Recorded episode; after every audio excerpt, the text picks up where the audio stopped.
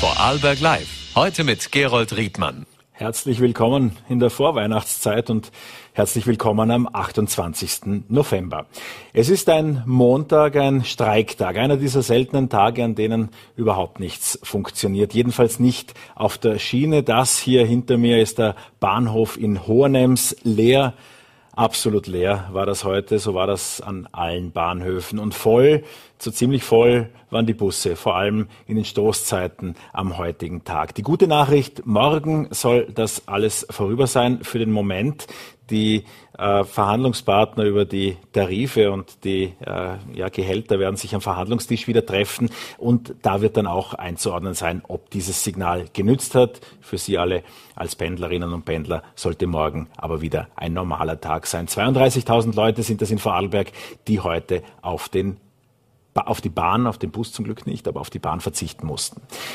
Bei Vorarlberg Live heute ist Gesundheitssprecherin, Gesundheitslandesrätin Martina Rüscher äh, unser Gast und Ulrike Lunacek äh, ist hier in Schwarzach. Sie hat ein Buch geschrieben über zwei grüne Leben und sie ist mit dem Zug bereits gestern ins Land gekommen, wohl wissend, dass da heute nichts geht. Äh, zunächst gehen wir allerdings ins Landhaus nach Bregenz. Von dort ist uns Martina Rüscher zugeschaltet und ich freue mich sehr, dass sie Zeit gefunden hat, heute Abend unser Gast zu sein. Guten Abend. Guten Abend, sehr gerne. Danke für die Einladung. Der deutsche Virologe Christian Drosten sieht Anzeichen für ein baldiges Ende der Pandemie. Jetzt haben wir alle nicht mehr daran geglaubt, dass irgendwann das auch die Wissenschaft sagt und nicht nur die Politik im Sommer. Wie haben Sie denn diese Nachricht aufgenommen? Ja, wir erhalten viele Nachrichten von vielen Expertinnen und Experten und unsere Aufgabe ist es ja dann eine, ein gesamtes Bild zu bewerten. Aber auch unsere Signale gehen alle in diese Richtung und wir greifen das auch auf. Äh, wir versuchen auch die Strukturen jetzt langsam überzuführen in ein Regelsystem. Wir sehen, obwohl die Zahlen wieder steigen derzeit, man kann sich auf dem Dashboard des Landes ja täglich auch über das Abwassermonitoring selbst ein gutes Bild machen. Die Krankenhausbelegungen steigen nicht und das bedeutet für uns zurück ins Regelsystem. Und ich würde gerne diesen Punkt an gehen, dass wir diese 3G-Regelung, die wir in, für die Mitarbeitenden in den Alten- und Pflegeheimen und in den Spitälern haben, dass wir die jetzt wirklich auch beenden, denn es ist der einzige Bereich, wo man ohne gültiges Impfzertifikat sich noch regelmäßig testen muss. Was heißt das auch für die Besucherinnen und Besucher in den Krankenhäusern und den Pflegeeinrichtungen? Da gilt ja nach wie vor auch eine Maskenpflicht. Äh, ist das auch in Frage zu stellen? Nein, also ich stehe sehr und voll und ganz hinter der Maske. Es ist ein ausgezeichneter Schutz auch gegen viele andere übertragbare Krankheiten. Aber gerade weil wir die Maske haben, ist es ja auch wesentlich, dass wir äh, das Thema Impfschutz und Schutz durch eine Testung entsprechend abfedern können. Also ich glaube, es macht keinen Sinn, wie es im Moment jetzt ist. Und ich fordere da auch den Bund aktiv auch jetzt diesen Schritt zu gehen. Wenn man geimpft ist, kann man sich selber schützen, aber man reduziert das Risiko der Übertragung nicht auf Null. Unsere Aufgabe ist es, dieses Wissen täglich zu bewerten. Das heißt Maske ja, aber nicht mehr eine volle 3G-Regelung in all diesen Bereichen. Das wäre vor allem für die Mitarbeitenden ein wirklich wichtiger Schritt. Was glauben Sie generell zur Maskenpflicht in diesem Winter? Der, Öst der österreichische Ansatz wäre ja zu fragen, geht sich's aus ohne Maskenpflicht oder äh, werden wir mit der Maskenpflicht in bestimmten Bereichen wieder zu tun haben? Ich wage keine Prognosen. Äh, wir werden oder wir sind gut damit beraten, dass wir die aktuellen Situationen immer bewerten und dann die Maßnahmen definieren. So wie es jetzt aussieht, wenn es so weitergeht, dann bin ich sehr stark der Meinung, dass wir diese Maske als freiwillige Maßnahme ähm, weiterhin führen. Das heißt, jeder und jede, die sich selber gerne schützen möchten, tragen diese Maske. Und es ist auch ein Zeichen der Höflichkeit gegenüber anderen. Also diese Maske macht Sinn und sie selbst zu tragen, das kann jeder und jede von uns frei entscheiden. Das ist im Moment der Weg, den wir gehen, wenn sich die Situation nicht maßgeblich ändert. Die Zeichen sehen nicht so aus, also wir können bei diesem Weg bleiben. Zum Glück sind die Zeiten für den Moment vorüber, wo wir ganze Vorarlberg Live-Interviews der Pandemie widmen müssen. Es gibt andere spannende Themen auch zu besprechen. Am Wochenende hat der Chef der Gesundheitskasse ÖGK relativ klar in der ORF-Pressestunde, Andreas Huss, äh, geäußert, wie unzufrieden er auch mit dem Mutter-Kind-Pass äh, ist. Da haben wir zeitweise auch wie in Vorarlberg gezittert, ob es diese Erfolgsgeschichte mit Vorarlberger Wurzeln äh, weiterhin auch geben wird. Das scheint gesichert. Allerdings die ÖGK weiß nichts davon und bemängelt auch, dass die Zahngesundheit beispielsweise überhaupt nicht berücksichtigt wurde. Wie sehen Sie jetzt äh, den Mutter-Kind-Pass, den Eltern-Kind-Pass und das jetzt angekündigte? Also die angekündigten Erweiterungen halte ich für höchst sinnvoll. Sie wurden auch schon mehrmals von den Gesundheitsreferentinnen und Referenten eingefordert. Auch die Digitalisierung. Es kann, kann nicht mehr sein, dass wir mit einem gelben Bücklein von Arzt zu Arzt gehen. Das ist hoch, hoch notwendig. Dass die Tarife nachverhandelt werden müssen, ist auch völlig klar. Aber diese Aufgabe übergebe ich dem Bund, wo sie hingehört. Wir bekommen auch sehr gute Signale seitens des Gesundheitsministeriums, dass diese Gespräche wohl laufen würden. Äh, ich war auch gespannt auf dieses Interview und war auch überrascht über die Aussage von Andreas Fuß, dass Sie dort nicht tiefer informiert sind. Aber ich nehme jetzt einmal an, dass das Gesundheitsministerium das sicher gut klären wird mit den beteiligten Partnern. Das Ärztehonorar und mit Ärzten zu verhandeln, das ist ja so eine Sache. Die Ärztekammer ist, wird da ja, dem Namen äh, ihres obersten Arztes, Herrn Steinhardt, da immer eigentlich, äh, das ist dann auch Programm in vielen Verhandlungen. Ähm, Spaß beiseite. Äh, die Verhandlungen gehören in den Bund, das haben Sie auch richtigerweise gesagt. Glauben Sie dennoch, dass es da bald zu einer Einigung kommt? Weil diese Frage ist ja noch nicht gelöst. Ja, davon bin ich überzeugt. Auch Gesundheitsminister Johannes Rauch hat uns das bestätigt. Sie werden sich mit aller Kraft dafür einsetzen, dass es zu einer Lösung kommt. Der Eltern-Kind-Pass ist ein Erfolgsrezept und die Ausweitung jetzt auf die frühen Hilfen, die Elternberatung, die psychosoziale Beratung, das ist mehr als sinnvoll. Wir müssen präventiv viel stärker hineingehen, schauen, dass Menschen länger gesund bleiben. Damit helfen wir dem Gesundheitssystem einfach am besten. Ein Detail, das auch in den vergangenen Tagen angekündigt wurde, ist die Ausweitung der HPV-Impfung. Hier wird ja versucht, möglichst viele äh, Kinder in verhältnismäßig jungem Alter schon äh, impfen zu können. Jetzt soll es auch für ältere Jugendliche äh, kostenlos möglich sein. Wie ist der Zulauf bisher zur HPV-Impfung in Vorarlberg?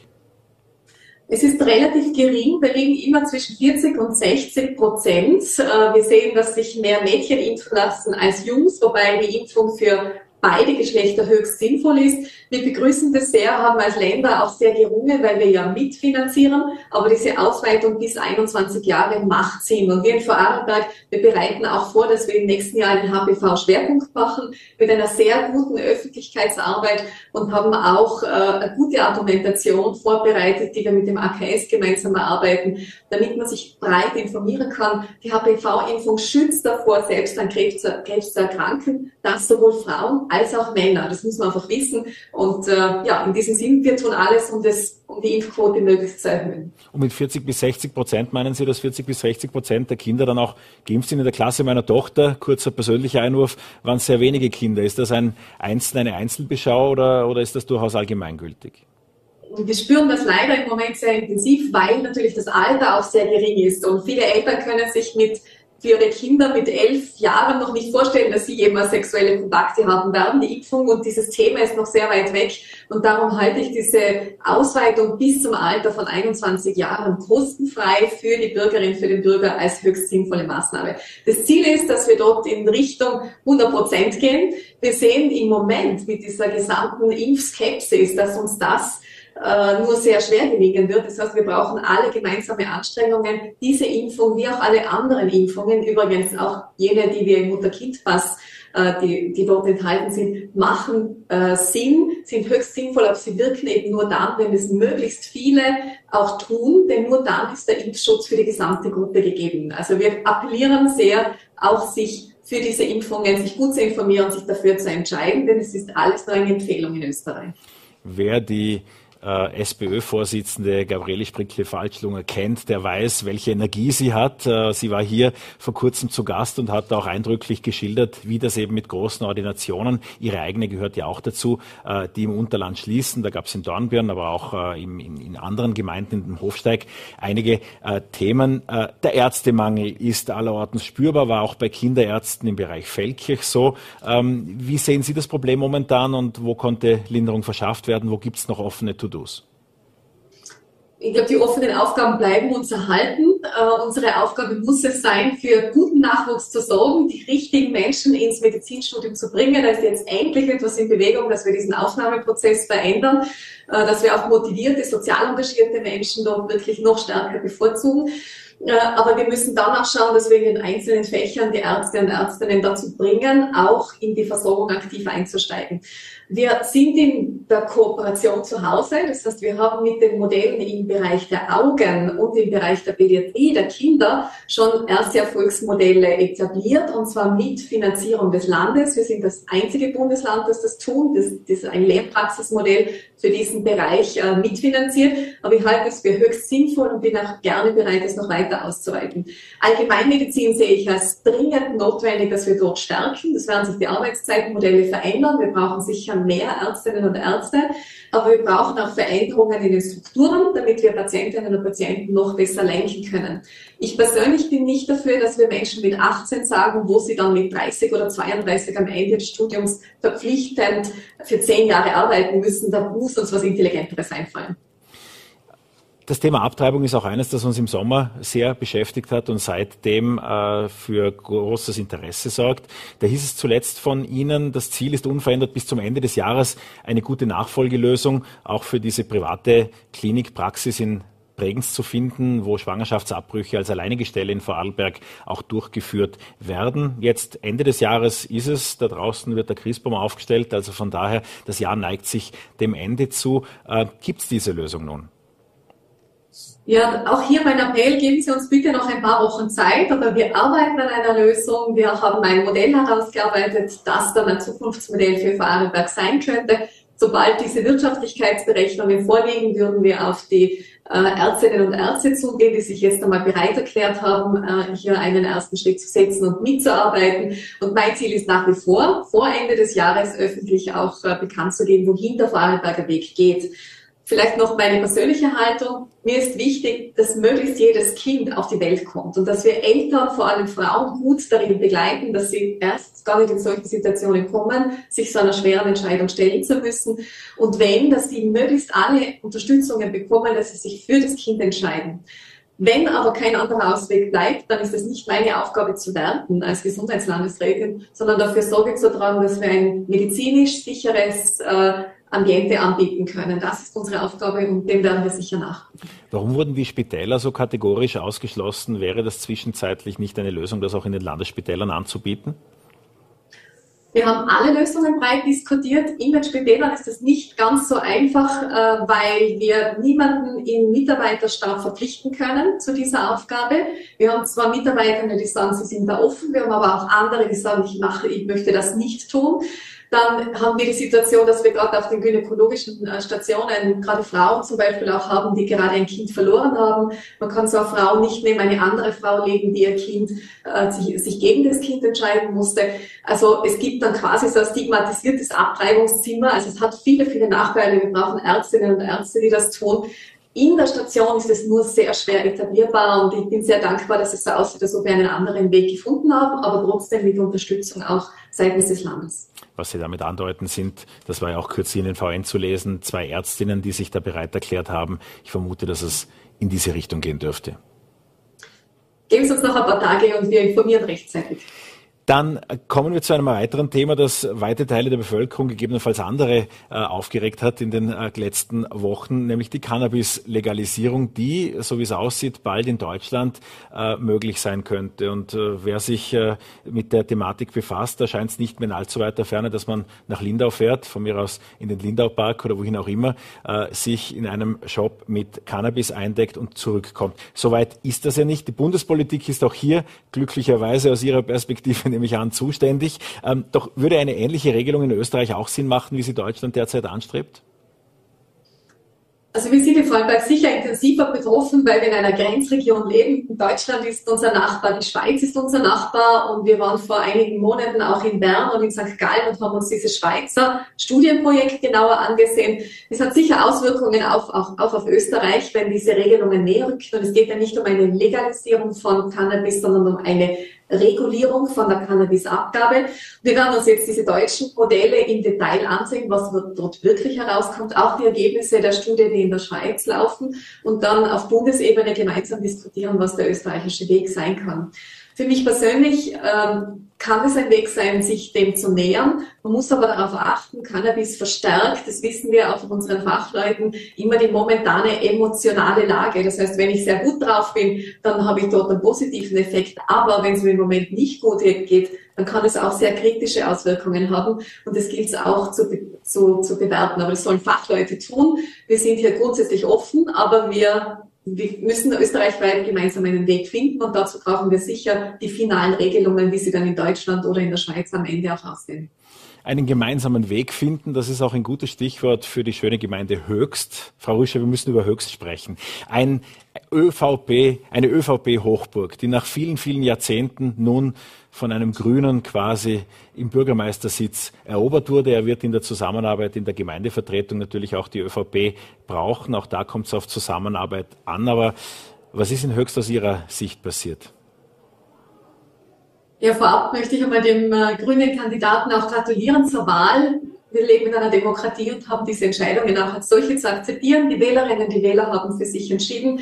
Und äh, ich wünsche Ihnen das Allerbeste und sehr viel Erfolg. Für Heidi Schuster-Bruder tut es mir sehr leid. Ich kenne sie als wirklich sehr engagierte Politikerin, die sich sehr auf Sachebene für alle Themen einsetzt. Äh, eine Gemeindewahl ist auf einer Gemeindeebene zuallererst zu bewerten, die direkten Themen, die dort bei Bürgerinnen und Bürgern liegen. Aber sie hatte gesichert auch keinen Rückenwind im Moment äh, von der Landesebene und der Bundesebene der ÖVP. Also es gibt ein gesamtes Konglomerat, aber in Summe würde ich mal sagen, Höchst äh, hat sich für diesen Weg entschieden und ja, die Volkspartei in Höchst wird ganz sicher sich sehr dafür einsetzen, dass es für Bürgerinnen und Bürger auch in Zukunft sehr gute Lösungen gibt. Aber wie gesagt, für Heidi Schuster-Bruder, das bedauere ich wirklich sehr, kennen Sie wirklich als sehr engagierte, sehr sachliche Politikerin. Beste Grüße an den neuen Bürgermeister Stefan Übelhör. Wir haben auch ihn heute wiederum in die Sendung hier eingeladen und vielleicht klappt es ja an einem der kommenden Tage.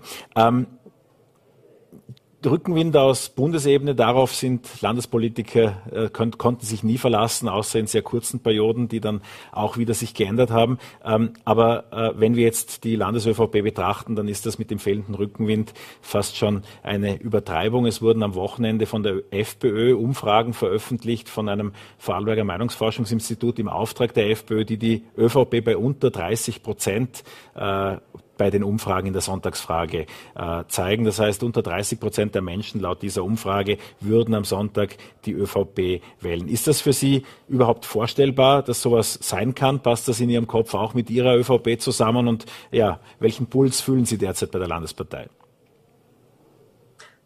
Vorstellbar ist vieles, das ist keine Frage. Wir haben aber auch gelernt, dass Umfragen immer Momentaufnahmen sind und man genau beobachten muss, wer wurde gefragt. Und äh, dieses Ergebnis möchte ich nicht näher bewerten. Aber eines ist klar, wir haben eine große Aufgabe und einen großen Auftrag. Wir müssen das Vertrauen der Wählerinnen und Wähler als Volkspartei sowohl auf Bundes-, aber vor allem auch auf Landesebene wieder zurückgewinnen. Wir haben sehr große Herausforderungen, vor denen das Land steht. Wir haben auch die Menschen, die sehr kompetent sind, die diese Pläne ausarbeiten. Aber wir haben zuerst auch die strukturelle Aufgabe, das zu lösen, damit wir sehr transparent, offen äh, auf die Bevölkerung zugehen können. Hier wird sehr gute Arbeit geleistet. Aber wir können das nur, wenn wir mit völliger Transparenz arbeiten, auch beweisen. Und diesen Weg geht Vorarlberg. Wir haben das strengste Parteienförderungsgesetz Österreichs beschlossen, umgesetzt, und zwar auch mit der Volkspartei beschlossen, mit äh, voller Unterstützung. Wir gehen derzeit in all unseren Strukturen in Medias Res und sind im neuen Jahr so weit, dass wir sagen, wie wir uns aufgleisen, wie wir uns aufstellen. Also wir arbeiten auch nach Hoch, auch auf Hochtouren und ich bin davon überzeugt, dass die Volkspartei in Vorarlberg sicher die am besten untersuchte und aufgestellte Partei ist und auch die transparenteste. Und lassen Sie sich bitte überzeugen. Frau Landesrätin, vielen Dank für Ihre Zeit für Vorarlberg Live und äh, einen schönen Abend nach Bregenz. Sehr gerne, schöne Grüße zurück. Und jetzt kommen wir zu einer Frau, die über 25 Jahre lang die Politik der Grünen in Österreich mitgestaltet hat. Als Bundesgeschäftsführerin und Nationalratsabgeordnete, sie war Europaabgeordnete und auch Vizepräsidentin des Europaparlaments. 2020 folgte unter der Regierung Kurz II die Angelobung zur Staatssekretärin für Kunst und Kultur. Das war zwar nur von kurzer Dauer, äh, aber heute ist sie als Autorin und als freiberufliche äh, als freiberufliche Autorin, so wollte ich das sagen, und als Moderatorin in Wien, äh, lebhaft und tätig. Das ist ihr neues Buch, Zwei grüne Leben. Es behandelt ihren Vater und ja, die Wirkung von ihm auf Sie. Und ich freue mich sehr, dass sie da ist, Ulrike Lunacek. Einen schönen guten Abend. Herzlich willkommen. Vielen Dank, Herr Riedmann, auch für die Einladung hier. Und ich muss sagen, ich bin sehr gerne im Ländle. Ich habe ja in Innsbruck studiert vor vielen Jahrzehnten und mit, bin immer noch mit einigen Leuten aus Vorarlberg befreundet. Und es ist immer schön herzukommen, die auch zu treffen und heute auch, auch zu diesem Buch bei Ihnen zu sein. Die Bahn streikt ja, aber Sie haben Ihre Reisepläne so gelegt, dass das verkraftbar ist. Genau, ich bin gestern schon aus Innsbruck hierher gefahren und fahre morgen mit dem Nachtzug zurück nach Wien. Also das sollte sich ausgehen. Sie widmen einen Großteil dieser äh, 208 Seiten Ihrem Vater. Er ist äh, 2013 verstorben, äh, 86 Jahre alt, hat äh, ein langes Leben äh, gehabt und äh, auch ein erfolgreiches Leben. Erzählen Sie uns doch von Ihrem Vater. Ja, er war Wiener, und als er aus der Kriegsgefangenschaft aus England zurückkam, Dort hat er gut Englisch gelernt und außerdem mit Landwirtschaft zu tun gehabt, also Erdäpfel, Kartoffel organisieren und ähnliches und auch mithelfen im, äh, in den, bei der Ernte und ähnlichem.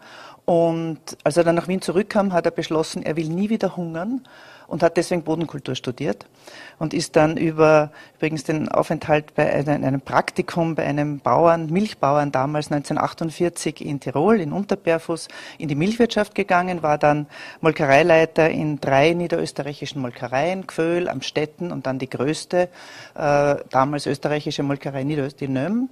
Und zum Schluss war er dann ähm, Generaldirektor der Raiffeisenware, der, der österreichischen Raiffeisenwarenzentrale hieß es heute, die unter anderem zum Beispiel in den 80er Jahren Getreide in die Sowjetunion exportiert hat. Und im landläufigen Halslagerhaus im Prinzip. Genau, das ist sozusagen der, der Warenteil von Raiffeisen und nicht das Geld. Das war einer der Gründe, warum ich dieses Buch gemacht habe, weil immer wenn ich früher oder auch jetzt erzählt habe von meinem Vater, hieß es, ah, Raiffeisen, die Banken, das Geld, die Sparkassen. Nein, es gibt auch die Lagerhäuser, es gibt die Ware.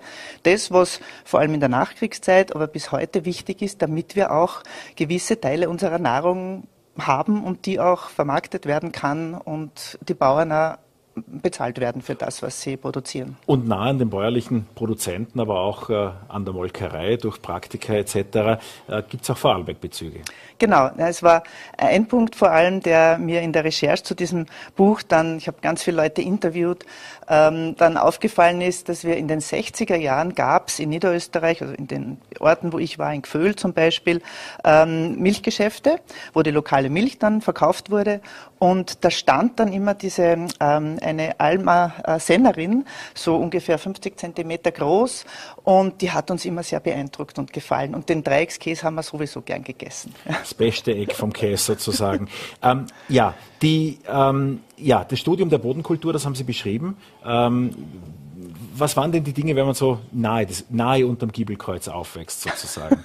Wie entwickelt sich, wie entwickelte sich da die Vorliebe für eine andere Bewegung, für eine andere Bürgerbewegung und dann für eine andere Partei.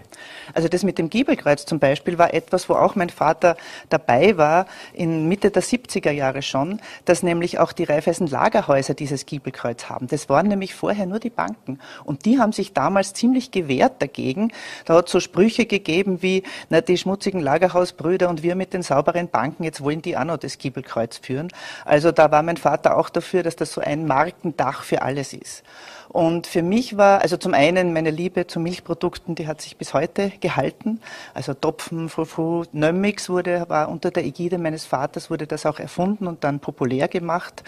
Da gibt es so Geschichten, dass damals sogar der, der damalige Bundeskanzler Klaus in die Nöm kam und sich das angeschaut hat. Aber genauso Gewerkschafterinnen aus der Sowjetunion, die kamen und sich Nömmix angesehen haben. Also das waren so Eindrücke in meiner Kindheit und Jugend. Und ähm, mein Vater selber war ein sehr, ein, ein, ein sehr charmanter, patriarchal, großzügiger Patriarch, habe ich ihn immer genannt. Ja. Sehr diszipliniert sich selbst gegenüber, aber auch uns gegenüber. Ja. Und das hat er auch einiges verlangt. Aber ich erzähle immer gerne als so ein Beispiel für seine Konsequenz und Disziplin auch sich selbst gegenüber. Er war ein starker Raucher und zu seinem 40er gab es eine Wette in der niederösterreichischen Molkerei damals unter 30 Leuten, die gefunden haben, und er hat gesagt, also ich höre auf morgen, was soll's mir dafür, was wetten wir? Sie haben gewettet um eine Reise nach Paris, wenn er zehn Jahre lang nichts raucht, vom morgigen Tag bis zehn Jahre. Hat er gemacht. Und dann sind sie zehn Jahre später nach Paris gefahren und waren im Moulin Rouge, glaube ich. Und gibt es Fotos davon und er ging herum und sagte, und, habe ich die Wette jetzt gewonnen? Klar, hat er eine Zigarre angezündet und hat fast bis zum Ende seines Lebens wieder geraucht. Aber die zehn Jahre hat er durchgehalten. Wie entwickelt sie sich dann das, dass äh, ihr Leben noch grüner geworden ist als das ihres Vaters? Genau, das war ja so, Raiffeisen heißt allgemein auch der grüne Riese und er hat an die grüne Revolution geglaubt. Das hieß damals in den 50er Jahren mit Pestiziden und äh, Kunstdünger retten wir die Welt vom Hunger oder schaffen wir den Hunger ab. Äh, das haben damals fast alle geglaubt. Ich meine, ich bin in dieser Zeit aufgewachsen und ähm, bin dann über verschiedene Ereignisse und vor allem über eine Reise nach Südamerika. Ich habe Dolmetsch studiert in Innsbruck eben, äh, Englisch und Spanisch und war dann 1978 mit dem Rucksack, so fast ein Dreivierteljahr, übrigens mit einem Vorarlberger Freund, die ersten paar Monate gemeinsam unterwegs und habe dort diese irren Unterschiede zwischen Arm und Reich kennengelernt, die es bei uns damals nicht gab und heute nicht gibt, Peru, Bolivien. Und in Chile die Diktatur Pinochets. Ich habe mhm. Leute kennengelernt, deren Verwandte und Bekannte beim Putsch 73 umgebracht wurden, ins Exil gehen mussten, im Gefängnis gelandet sind, gefoltert wurden. Und ich bin zurückgekommen und habe befunden, also das Dolmetschen alleine, immer nur Gedanken anderer Leute durch dein Hirn zu jagen und wenn da was nicht passt, nichts dazu sagen zu dürfen, das geht nicht für mein Leben und habe dann begonnen, mich zu engagieren in Lateinamerika Solidarität. Ich habe das äh, äh, Frauenhaus in Innsbruck mit aufgebaut, dann auch eine Jahr daran gearbeitet. Bin dann nach Wien zurück und bin mit meinem Vater bei jedem Besuch zu Hause immer wieder in Konfrontation gegangen. Also wir haben ordentliche Auseinandersetzungen gehabt. Meine Mutter oft hat das gar nicht gemocht, ja, dass wir da streiten ich denke, es hat meinen Vater und mich beide, wir haben einiges gelernt voneinander, auch wenn es nicht einfach war, weil dann oft haben wir schon einmal nicht geredet miteinander. Aber ähm, für mich war dann klar, ähm, zu den Grünen bin ich erst 1995, also mit 38, 39. Ähm, aber ich habe hab mich vor allem in der Entwicklungspolitik engagiert. Ich bin immer noch Opfer einer Organisation, die heuer 40 Jahre alt ist, Frauensolidarität. Wir haben das erste Frauenprojekt der österreichischen Entwicklungszusammenarbeit Anfang der 80er Jahre durchgesetzt mit Pestizid, also Blumenproduktion in Kolumbien, mit Pestizideinsatz von Pestiziden, die bei uns damals schon verboten waren. Und das war dann auch so ein Konflikt mit meinem Vater. Es ist damals ein Buch erschienen, 86, der Titel Giftgrün, wo wir, ich und ein paar andere, äh, geschrieben haben über dieses Projekt. Gleichzeitig in einem anderen Kapitel aber auch die Raiffeisen Lagerhäuser für ihren Pestizideinsatz ähm, heftigst kritisiert wurden. Und ähm, ich hatte das Buch noch nicht in der Hand gehabt und kriege einen Anruf meiner Mutter. Was hast du uns da angetan? Tränen hat sie, also sie hat geweint und war irgendwie schrecklich. Und ich habe nicht gewusst, warum. Und sie hat gesagt, ja, dein Vati haben sie das Buch gezeigt in einer Sitzung. Wie kannst du sowas tun? Noch dazu wo ähm, die Autorinnen und Autoren dieses Buches, da war auch Eva Kreisky drunter, die Schwiegertochter des früheren Bundeskanzlers, äh, die mit mir dieses Buch über Kolumbien, diesen Artikel über Kolumbien geschrieben hat. Also Sie haben es ihm hingehalten, wie kann deine Tochter mit der Eva Kreisky gemeinsam in einem Buch schreiben, das uns so kritisiert? Das war einer der heftigsten Konflikte. Und äh, es wie war. Würde denn heute, wie würde er denn heute auf die Herausforderungen der heutigen mhm. Zeit, vor denen wir stehen, reagieren? Was wären das für Gespräche? Ich denke, wir würden manchmal immer noch streiten, aber er ist schon einer, der im Laufe der Zeit vieles bei vielen äh, schon gemerkt hat, dass die Dinge dann auch anders gehen müssen.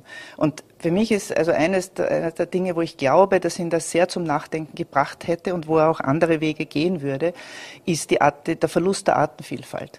Also, dass die Rebhühner nicht mehr, mehr so viele über die Straße laufen, laufen, dass so wenig Insekten nur mehr an der Windschutzscheibe bicken bleiben. Er war ein, ein, ein Autofahrer wirklich, der das sehr geliebt hat das, da würde, ihn, würde heute schon einer sein, der ähm, mehr Maßnahmen setzt, wo einfach klar ist, dass Klimaschutz ein Gebot der Stunde ist. Und ich glaube, seine mittlerweile hat er, er lebt schon seit langem nicht mehr, aber hat er drei äh, Urenkel und ein viertes kommt. Gerade da würde er auch finden, da muss man jetzt wirklich äh, radikal die Dinge auch ändern. Auf dem Titel ist dann gerissen, dass eben Umbrüche, Aufbrüche und Wendezeiten auch ein Thema äh, oder das zentrale Thema sind. Inmitten solcher Umbrüche befinden wir uns. Sie haben das eben angesprochen und damit vielleicht einen kurzen Schwank zur aktuellen Politik. Ihre Mitgliedschaft sozusagen in der Bundesregierung war äh, nach einigen Monaten schon wieder beendet. Haben Sie das auch als Regierungsgefängnis empfunden in dieser Zeit? Gefängnis nicht, aber es war eine heftige Zeit. Also niemand von uns und auch die Regierungen davor hatten eine Pandemie erlebt und da einfach Handlungen entwickeln, wo man nicht weiß, wie das weitergeht, das war schon sehr heftig. Ja. Und es war äh, unklar, welche, welche Maßnahmen wir setzen können, was sich überhaupt ausgeht, was zu finanzieren ist, wie das gehen kann. Äh, auch mit einem Koalitionspartner, wo es so schon nicht einfach war und wir uns trotzdem entschieden hatten, als Grüne in diese Koalition zu gehen. Aber das war einfach eine, eine ganz heftige Situation. War das eine gute Entscheidung? In diese Regierung zu gehen? Ja. Ja, es, welche anderen Möglichkeiten war, hat es gegeben? Und es war, wir wissen als Grüne, dass ganz viele unserer Wählerinnen und Wähler auch wollen, dass wir gestalten. Ist ja in Vorarlberg auch so. Und jetzt, ich darf da kurzen Schwenk machen zu Höchst gestern. Höchst, ja. Muss doch sein. Ja. Ich möchte dem äh, Stefan Übelhör und seinem Team ganz herzlich gratulieren, dass die das geschafft haben. Der zweite grüne Bürgermeister in Vorarlberg. Äh, das ist auch für ganz Österreich wichtig. Und ich wünsche ihm viel Erfolg. Also, das ist etwas, was viele unserer Wählerinnen und Wähler erwarten. Und äh, es war die richtige Entscheidung, dass sie so schwierig wird wusste niemand von uns. Und trotzdem schaffen die Grünen ja in dieser Regierung ganz viel umzusetzen. Die Valorisierung von ähm, Sozialleistungen hat es jahrzehntelang nicht gegeben. Das Klimaticket, das übrigens äh, mit Johannes Rauch in, in Vorarlberg und in Tirol mit Ingrid Philippe, da wurde die Basis gelegt, mit dem Vorarlberg-Ticket oder diese Möglichkeiten zu haben. Das Leonore Gewessler macht jetzt auf Bundesebene, das ist großartig. Ja? Ich kann auch in hier in Vorarlberg in jeden Landbus oder überall einsteigen und habe das Klimaticket und fahre damit. Wenn Sie das größer politisch nochmal betrachten, wir sehen ja in Deutschland nun eine Version einer grünen Regierungsbeteiligung, auch in Österreich. Welche Unterschiede können Sie festmachen? Da gibt es mehr. Erstens einmal, der Koalitionspartner ist ein anderer. Ja. Also es gibt ähm, in gerade so Dingen wie, würde ich einmal sagen, ähm, Menschenrechtsfragen und ähnlichem ist manches mit, der, mit, mit den Sozialdemokraten leichter, auch nicht alles. Ähm, aber ich sehe da jetzt nicht so viel und es sind manche Situationen anders. Also in manchem sind wir in Österreich weiter. Gerade das Klimaticket ist etwas, wo jetzt die Deutschen sagen, na sowas hätten wir eigentlich auch gerne. Ähm, und wir waren ja als, als Grüne jahrelang, als österreichische Grüne jahrelang die stärksten Grünen in Europa. Hat sich dann geändert leider und ähm, vielleicht wird es jetzt wieder schön langsam so. Ein bisschen Abstand zur Tagespolitik haben Sie ja und ich äh, entnehme Ihren Worten jetzt nicht unbedingt auch, dass Sie immer den Eindruck haben, dass alles in der Regierung schnell genug äh, vorwärts geht. Wie erleben Sie die österreichische Bundesregierung jetzt? Also ist sicher eine ganz schwierige Situation weiter. Also wie gesagt, es hat noch keine Regierung so etwas gehabt, nicht nur in Österreich, in ganz Europa. Also eine Klimakatastrophe, die spürbar und sichtbar ist. Äh, auch in Vorarlberg heuer die, die Regengüsse da im Sommer. Ähm, das hat es in der Form noch nicht gegeben. Die Pandemie ist immer noch nicht, ja vielleicht jetzt schon, schon langsam aus, aber immer noch nicht vorbei. Ähm, und die Energiekrise jetzt, dieser schreckliche Angriffskrieg Russlands, Putins auf, auf die Ukraine, das ist einfach eine, ein, ja, eine Meta, also eine ganz große Situation, die, die ganz schwierig zu meistern ist. Und ich denke, die Grünen, und ich weiß das und ich unterstütze sie weiterhin, machen hier sehr gute Arbeit. Es ist sehr, sehr schwierig. Aber ohne die Grünen würde vieles nicht geschehen. Und das finde ich schon ganz wichtig. Also ganze Frage auch, ähm, wie die, wie die, ähm, die WKSDA, die Wirtschafts- und Korruptionsstaatsanwalt jetzt arbeiten kann, dieses Vertrauen in die Justiz, dass das gestärkt wurde. Da hat jemand wie Alma Sadic auch sehr viel gemacht dafür und äh, das finde ich notwendig für dieses Land. Ja. Jetzt haben Sie ein Buch vorgelegt, das auch Ihr politischen Werdegang mitbehandelt. Ist damit das aktive politische Amt abgeschlossen? Ich habe meine politischen Funktionen damals 2020 zurückgelegt, habe keine mehr, ich will auch keine mehr. Ähm, aber natürlich bleibe ich ein politischer Mensch und auch eine Grüne und beobachte das weiter und freue mich über Erfolge. Ähm, aber ich habe ein Leben gehabt vor der Politik und ich habe auch nachher eines. Und äh, das ist auch gut so. In Vorarlberg steht jetzt äh, ein äh, Morgenabend, die Möglichkeit auch mit Ihnen zu diskutieren. Was erwartet die Besucherinnen und Besucher, die in Bregenz in der Stadtbücherei ist, also um 19 Uhr äh, mitdiskutieren können? Was erwartet die an diesem Abend? Mhm. Ja, ähm, freut mich sehr, dass das auch geklappt hat, hier in der Stadtbücherei dann auch diese, dieses Buch vorzustellen und darüber zu erzählen. Ich werde mit einer Moderatorin, die mich fragen wird, ähm, einzelne Teile vorlesen. Ich werde erzählen über manche Phasen und stehe dann gerne auch den, den Leuten, die kommen und hoffe, es kommen viele, auch äh, zur Verfügung für Fragen und Antworten und werde antworten. Ähm, ich denke, es ist eine, es ist eine Geschichte, ich wollte auch Geschichten erzählen über wie, also zum Beispiel, es ist auch eine, eine Landwirtschafts- und Wirtschafts- und Zeitgeschichtsgeschichte. Wie war das damals, als es noch zu wenig zu essen gab in Österreich? Wie war das damals, als neue Milchprodukte erfunden wurden? Ja? Wie, ist das, wie ist das passiert? Wer hat da welche Maschinen erfunden? Was hat sich an Arbeitszeitregelungen geändert? Ja? Ähm, wie gelang es meinem Vater zum Beispiel in Gföhl im Waldviertel, wo die Bauern die Molkerei zusperren wollten 1955, äh, weil sie nur 2000 Liter Milch hatten pro Tag? Innerhalb von einigen Jahren dann auf 20.000 zu kommen. Ähm, also solche Dinge und vieles anderes mehr. Auch schon die Frage des Verhältnisses, das in Österreich anscheinend viel stärker ist als in Deutschland, die Verknüpfung zwischen ähm, äh, der, der Raiffeisenorganisation mit der ÖVP. Ja, also diese Fragen. Äh, auch, da gibt es auch einiges in dem Buch dazu, hat mein Vater am Schluss auch einige Enttäuschungen erlebt, wo er nicht, er, er wurde gefragt, ob er Generalanwalt werden will und das funktionierte dann nicht aus mehreren Gründen. Da habe ich nachrecherchiert, weil ich auch herausfinden wollte, wie das nicht nur von ihm, sondern von anderen gesehen wurde. Also ich denke, es ist, war bisher die Präsentationen, die ich hatte, äh, haben die Leute als sehr spannend gefunden, weil es eine Mischung ist aus persönlichen Geschichten, Erfahrungsberichten und auch einem Blick in Österreichs äh, vergangene Wirtschafts- und, ähm, und auch Politikgeschichte. Die Politik ist sicherlich, also was heißt, wenn man generell sagt, die Politik, aber wir alle sind wahrscheinlich auch aufgerufen, äh, wieder Vertrauen äh, zu schaffen in die jeweiligen Institutionen, gilt wahrscheinlich für Politikerinnen und Politiker genauso wie für Medienschaffende. Äh, Sie haben gerade eben einen Bestellungsprozess angesprochen zum Generalanwalt sozusagen. Jetzt wird ja auch viel über die Integrität oder fehlende Integrität von Bestellungsprozessen in Österreich gesprochen. Entpolitisieren heißt dann immer das Schlagwort. Geht das überhaupt? Ist das überhaupt sinnvoll? Entpolitisieren heißt, dass man äh, nur Personen in, in, zu in Posten bringt, die auch wirklich befähigt sind dafür und nicht nur, weil sie die gleiche Parteifarbe haben, wie, wie, wie wer ja, der, wir der das entscheidet. Österreicherinnen und Österreicher haben das oft genug auch anders erlebt.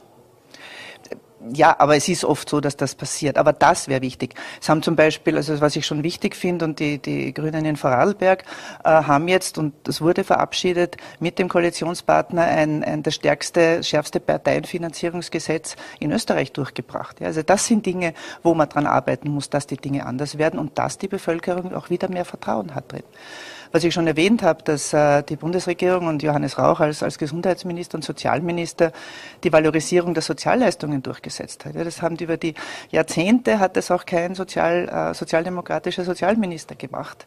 Ähm, also da sind schon Schritte, die ich jetzt den Grünen zuschreibe und auch froh bin, dass sie das machen, die wirklich wichtig sind, um hier weiterzukommen. Und eben, dass auch äh, die Justiz, dass es Vertrauen in die Justiz gibt, dass die wirklich auch ähm, Verfahren beginnt und dann auch abschließt, die ähm, äh, die Korruptionsmechanismen einfach äh, nicht nur sichtbar machen, sondern dann auch ähm, äh, also auch strafrechtliche Entscheidungen trifft, wenn es wirklich auch strafrechtlich relevant war. Haben Sie ein Erlebnis mit Sebastian Kurz, das Sie nie vergessen werden? Da gibt es ein paar, aber die erzähle ich hier nicht. Ach, und damit sind wir Bitte um am, am Ende unserer Sendung. Zwei grüne Leben. Ulrike Lunacek hat dieses Buch vorgelegt, im gut sortierten Buchhandel ab sofort erhältlich. Und morgen gibt es die Diskussion in der Stadtbücherei in Bregenz um 19 Uhr. Muss man sich anmelden? Kann man einfach Nein, vorbeikommen? hinkommen einfach, ja. Come as you are. Das klingt sehr gut. genau. äh, Frau Lunacek, vielen herzlichen Dank für den Besuch bei uns. Vielen herzlichen Dank, Herr Riedmann. Schönen Abend. Und das war Vorarlberg live für den heutigen Montag. Wir freuen uns, wenn Sie morgen morgen wieder dabei sind. Uns gibt es dann wieder um 17 Uhr.